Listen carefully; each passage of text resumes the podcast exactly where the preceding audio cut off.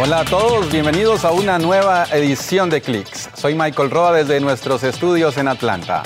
Publicaremos partes de este programa en cnn.com barra clicks y facebook.com barra cnn. Comencemos.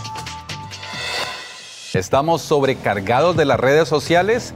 ¿Qué edades son las más impactadas? ¿Necesitamos desintoxicarnos? Lo analizamos. Además, un hombre amante a la tecnología se instala chips en sus manos para poder abrir las puertas de su auto. Y este es el nuevo Bugatti convertible más rápido del mundo. Su costo 5 millones de dólares.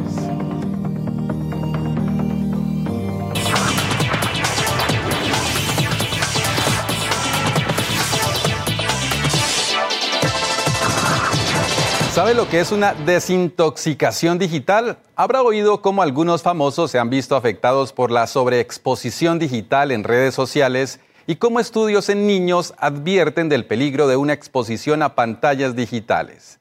¿Estamos enganchados a los periféricos digitales y necesitamos desintoxicarnos? Nos lo cuenta Miguel Ángel Antoñanzas.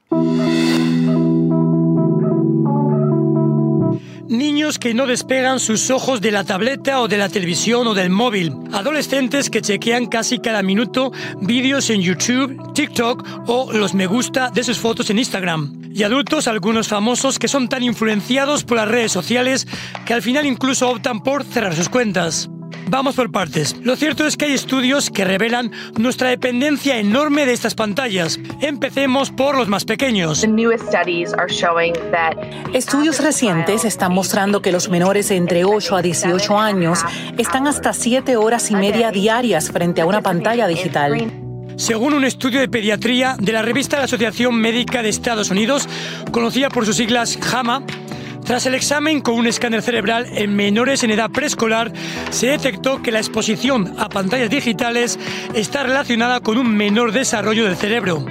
Además, afecta al lenguaje y a su comprensión y provoca bajas puntuaciones en las evaluaciones cognitivas. Por eso los expertos como Wendy Palmer defienden una desintoxicación digital para reducir ese tiempo ante las pantallas azules y recomienda que se pongan metas realistas de reducción de ese tiempo, que se haga paulatinamente y que se reemplace con tiempo dedicado a la familia. En adultos nuestra dependencia afecta también a nuestra calidad de sueño por el efecto de la luz azulada en nuestro organismo. Ahora bien, ¿cómo desintoxicarnos de todo esto? Algunos consejos para adultos. Respecto a mejorar la calidad del sueño, se recomienda no mirar el celular una vez acostados. De hecho, es mejor si lo dejamos cargando fuera del dormitorio. Durante el día quizás se puedan evitar algunas alarmas de mensajes o textos que nos crean un estrés innecesario y quizás no sean tan importantes. Incluso ahora altos ejecutivos dicen que hay que desintoxicarse de la dependencia digital, porque estudios revelan que las distracciones digitales continuas perjudican la capacidad de concentración, el pensamiento creativo y la capacidad para tomar decisiones. Por eso hay compañías que recomiendan talleres de desintoxicación digital como los que propone esta empresa, llamada Time to Log Off, y que organiza retiros en lugares apartados de Estados Unidos y el Reino Unido. Otro asunto es cómo nuestra dependencia a las redes sociales puede perjudicar nuestra estima e incluso nuestro bienestar mental. Ahí está Tom Holland, el actor de Spider-Man, quien decidió tomarse un descanso. Uh, Voy a tomar un descanso en las redes sociales por mi salud mental, porque encuentro que Instagram y Twitter me sobreestimulan, me superan. Curiosamente, este vídeo ha sido visto por más de 23 millones de personas. Aún hay tiempo para esta desintoxicación digital. Solo hace falta voluntad. Miguel Ángel Antoñanzas, CNN, Atlanta.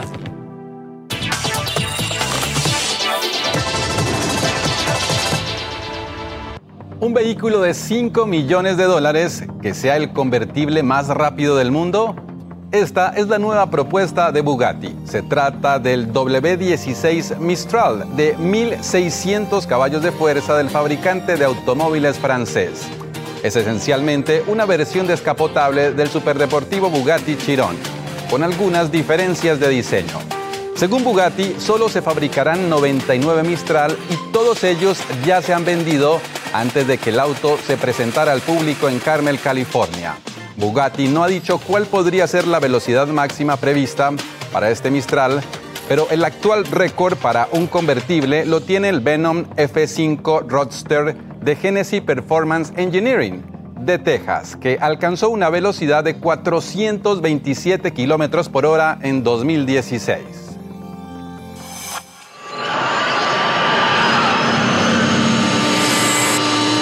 Famoso auto de la película Back to the Future o Volver al Futuro reaparece. Se trata de su primer prototipo en 40 años, pero su diseño original se quedó en el pasado y la nueva versión luce un tanto diferente.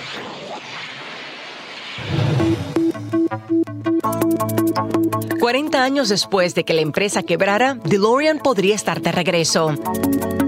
El Alpha 5 es un prototipo que reinventa el DMS-24, un auto que nunca fue producido. Naturalmente, esta versión moderna es eléctrica.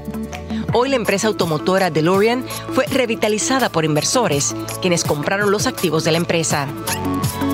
Esto no tiene vínculo con el fallecido fundador de la marca homónima, John DeLorean, ni su familia. La firma de diseño Ital Design quería que este modelo pareciera haber evolucionado a lo largo de las décadas. Tiene las puertas de tipo alas de gaviota del DMC-12, hechas famosas en la trilogía de cine Back to the Future, Volver al Futuro. La compañía planea hacer una producción limitada de una versión del Alpha 5.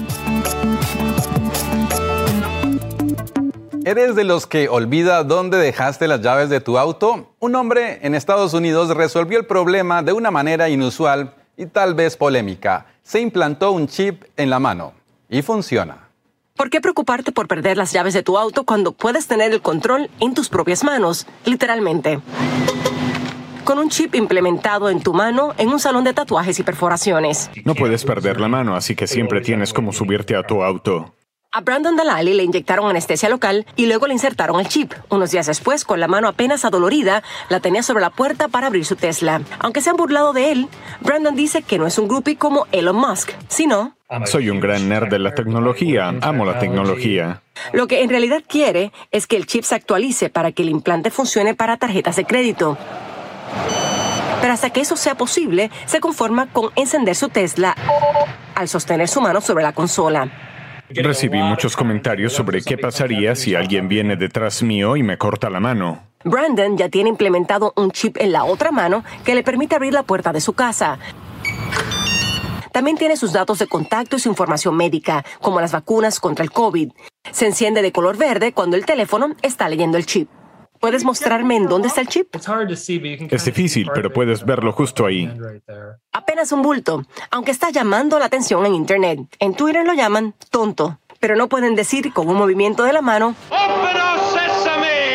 ¡Ábrete sésamo! Jenny Moss, CNN, Nueva York. Muy interesante, pero bueno, lo que sigue es una pausa. Al volver, Uber agrega una función para incrementar la seguridad de sus pasajeros y conductores. Además, el arte, la ciencia y la tecnología se unen para tratar de descifrar por qué hay personas muy parecidas sin tener ningún parentesco. Y tiene que ver con su ADN. Ya volvemos.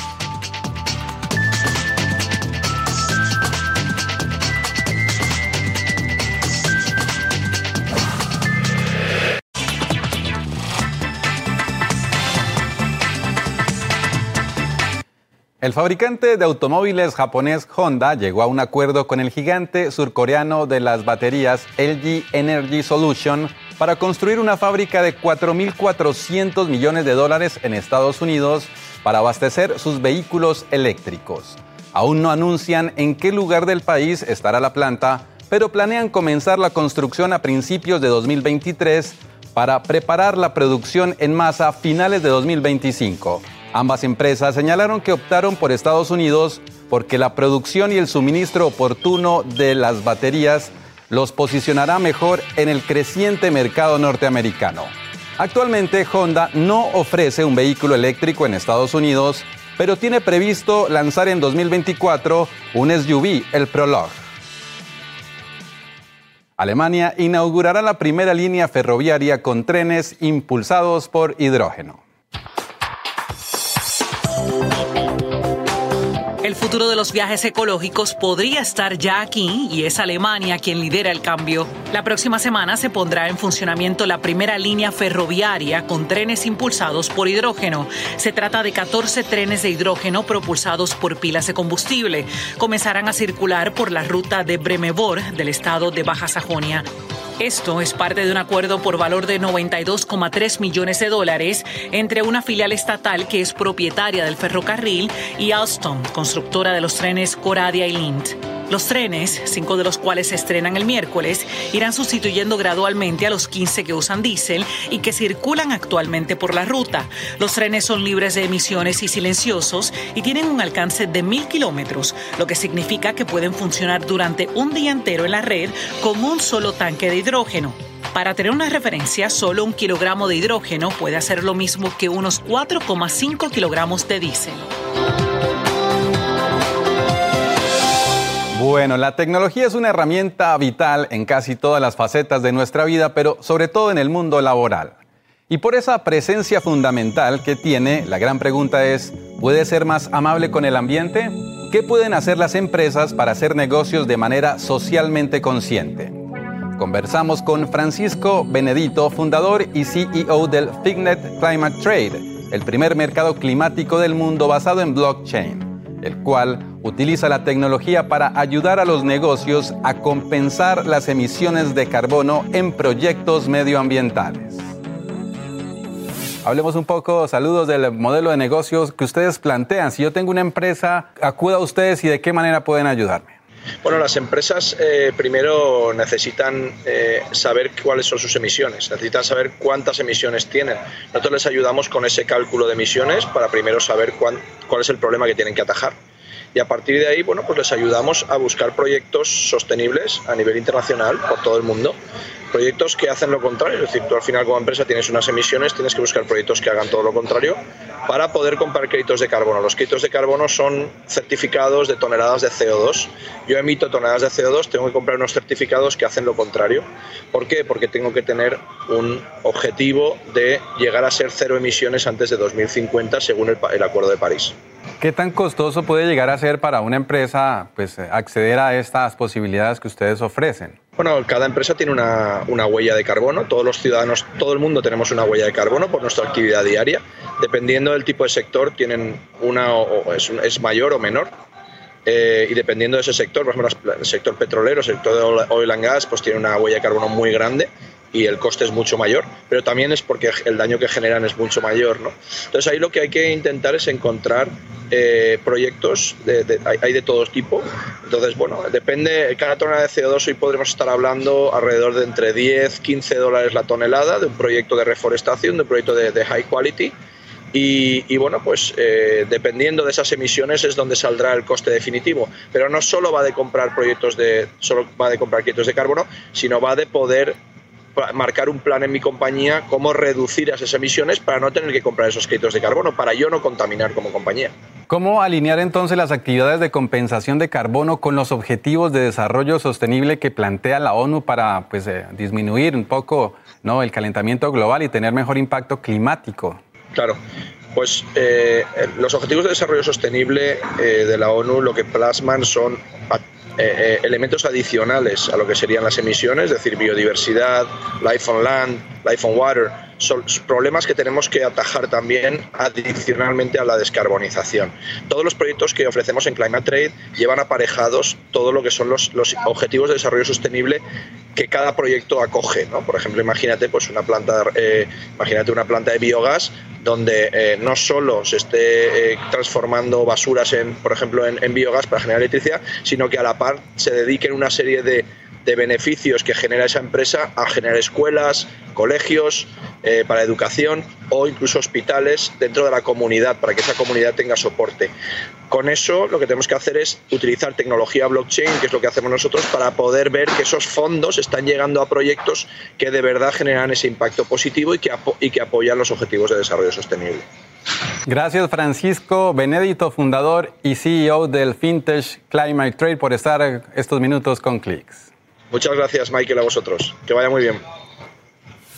Pausa y al volver parecen gemelos pero no tienen parentesco. El caso de los dobles que sin ser familia comparten similitudes en su ADN. Regresamos.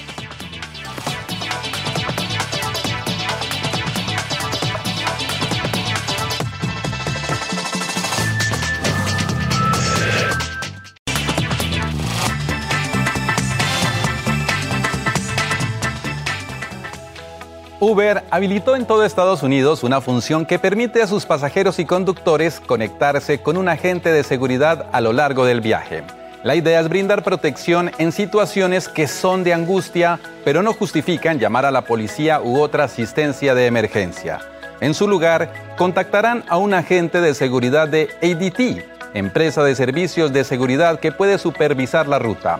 Esto, por ejemplo, cuando viajan por un vecindario con el que no están familiarizados, se quedan sin gasolina o se trata con clientes que no quieren seguir las políticas de Uber.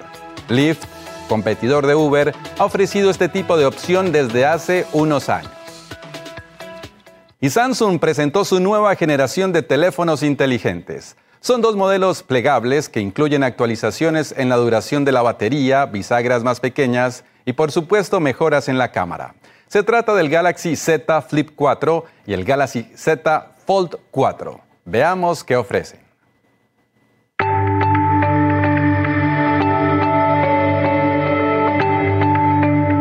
La pantalla de la tapa del Galaxy Z Flip Force es más práctica y más personal, porque puede adaptarla con su reloj, GIF o hasta su video preferido. La acción de cerrar la tapa envía un mensaje a aquellos que lo rodean de que está listo para entablar una conversación en forma plena. Pero cuando necesite hacerlo también puede revisar las notificaciones de manera discreta en la pantalla de la tapa del flip sin interrumpir el momento. Agrega tantas ventajas a mis rutinas diarias. Puedo revisar y responder mensajes nuevos. Mi tapa con pantalla también facilita pagar por un café, ya sea que esté comprando un boleto de avión mientras mira videos o enviando mensajes durante una videollamada. Su experiencia es continua. Queríamos traerle una mejor duración de batería sin ceder en el diseño plegable.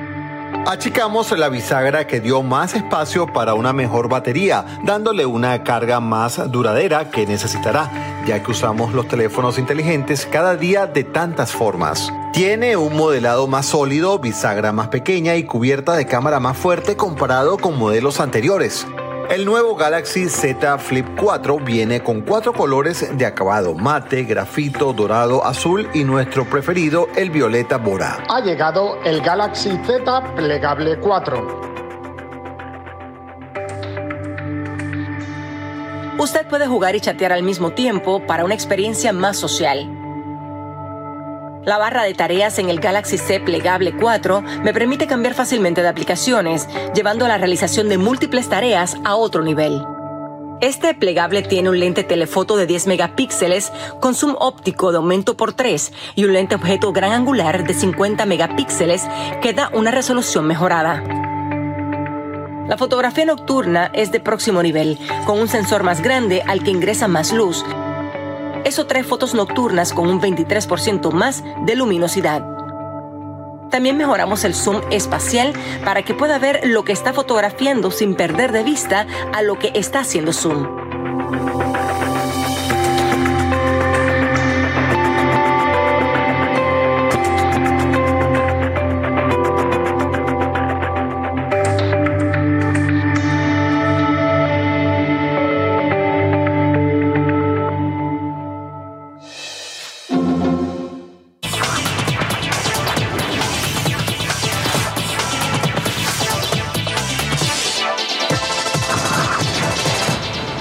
Hay personas que tienen un gran parecido físico como si fueran gemelos, pero ni siquiera son parientes. Le llaman un doble o doppelganger.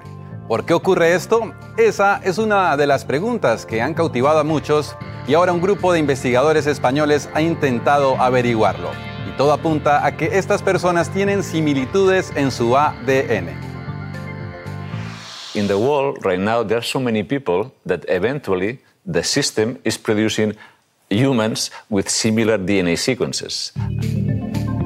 El doctor Manel Steller del Instituto de Investigación contra la Leucemia Joseph Carreras de Barcelona y sus coautores crearon el proyecto No Soy un Doble, donde fotografiaron a 32 personas junto con otra con grandes parecidos.